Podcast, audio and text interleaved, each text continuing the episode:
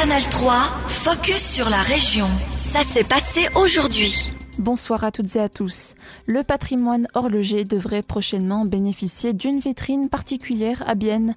La ville a été approchée par la Société d'histoire de l'art en Suisse. Cette dernière souhaite éditer une brochure particulière pour retracer l'histoire de l'horlogerie dans la cité. Une idée qui se combine bien avec la volonté des autorités biennoises d'équiper les bâtiments emblématiques de QR code qui permettraient d'obtenir des informations sur le passé des bâtisses. Le lien entre Bienne et l'horlogerie est évident depuis plusieurs siècles, explique Julien Steiner.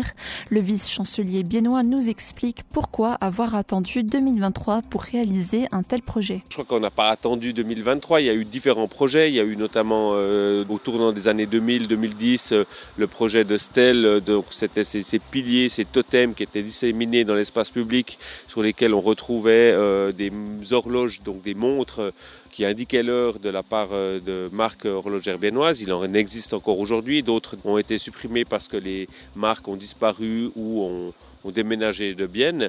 Et puis, euh, c'était quand même des objets euh, relativement lourds, qui demandent beaucoup d'entretien, qui sont facilement euh, soumis au vandalisme. Donc, chaque fois, c'est beaucoup de coûts liés à l'entretien. Et puis, on a décidé de renouveler un peu le concept avec ce nouveau projet. Pour réaliser ce projet, un budget de 140 000 francs est nécessaire. La ville a déjà annoncé libérer la moitié de ce montant pour autant que le reste puisse être financé par des acteurs privés. Si la somme est réunie, la brochure les QR codes pourront voir le jour à la fin de l'année 2024.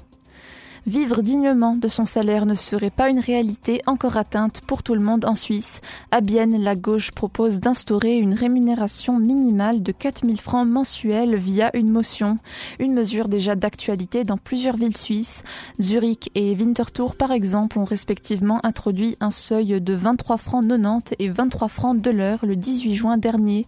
Dans les deux cas, ces propositions ont été soutenues par près de 70% des votants. Le syndicat Unia apporte son soutien à cette motion pour Bienne. Le secrétaire général d'Unia Bienne-Zélande, Alain Tsaler, considère que la proposition a toutes ses chances, surtout dans une ville à la sensibilité sociale comme la cité zélandaise, Alain Tsaler. Ouais, je pense maintenant c'est le conseil municipal qui doit faire une proposition, mais nous les syndicats aussi la partie socialiste, on va tenir le ouais la pression que ça bouge quelque chose. Et puis si on a vu les résultats maintenant à Zurich, à Winterthur, c'était quand même presque 70% que le peuple a dit oui.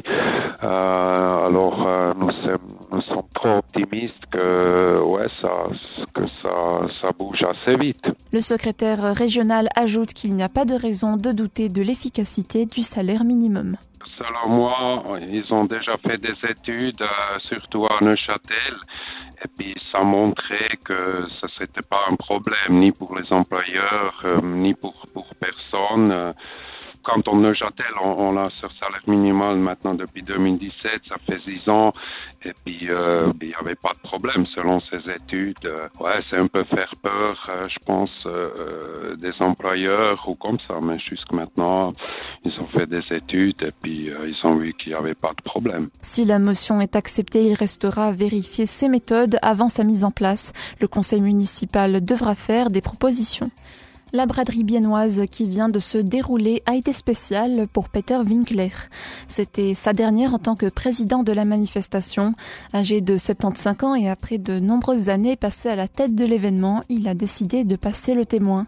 Et il aura fallu du temps pour trouver quelqu'un pour le remplacer. Cela fait 5 ans qu'il cherche un successeur. Selon lui, la difficulté de trouver de la relève réside dans le fait qu'un tel poste engage de grandes responsabilités. Peter Winkler au micro d'Alexandre Michel. C'est des responsabilités que vous prenez. Si vous recevez une permission, la permission, elle n'est pas donnée à la braderie biennoise, elle est donnée à une personne.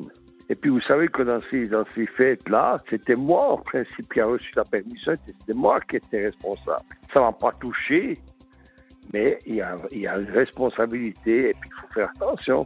Et puis surtout, vous me donnez que vous avez 140 000 euh, visiteurs en trois jours.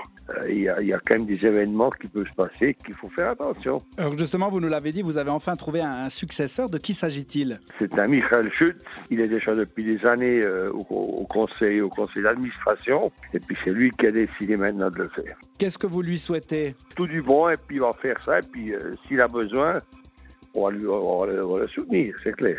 Et puis c'est clair, on est, on est toujours là pour donner des conseils s'ils le veulent. Et vous continuerez à aller à la braderie comme visiteur Évidemment, je pense, oui.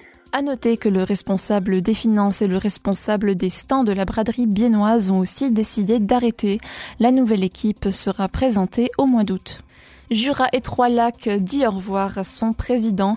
Eric Fer marche dans les pas de Hans Stöckli. Après avoir annoncé qu'il ne briguerait pas de nouveau mandat à la mairie de Bienne, il a été élu à la présidence de l'association touristique à la suite de l'ancien maire biennois. Mercredi passé, lors du passage de témoins, Hans Stöckli a été vivement remercié lors de l'Assemblée générale. Il a en effet participé à la création de l'association en 2012 et ainsi devenu son premier président. On a rencontré ce fier promoteur du tourisme régional, Hans Stöckli, actuellement en dernière session du Conseil des États à Berne, nous explique le concours de circonstances qui a formé l'association Jura et Trois-Lacs. Malheureusement, les structures touristiques étaient très très diverses. Chaque région, chaque canton avait son propre système et cela n'a pas permis pendant l'Expo 02 d'être aussi performant que l'expo aurait pu être. Et c'est là que l'idée naît de nettement améliorer la structure et de faire une seule agence de communication pour cette euh, région. D'abord, Jura, Watch Valley et d'autre part Pays des Trois Lacs. Après, il y a justement 11 ans, on a fusionné ces deux entités pour créer la destination de Jura Trois-Lacs, les pieds dans l'eau et la tête dans les sapins. C'était un extrait d'Hans Stöckli, ancien maire de Bienne et encore actuellement en dernière session du Conseil des États à Berne. Il quittera ses fonctions politiques et ses autres activités d'ici à la fin de l'année. Retrouvez cette interview complète sur notre site ajour.ch. Canal 3, focus sur la région. Aussi disponible en podcast sur Spotify et Apple Podcast.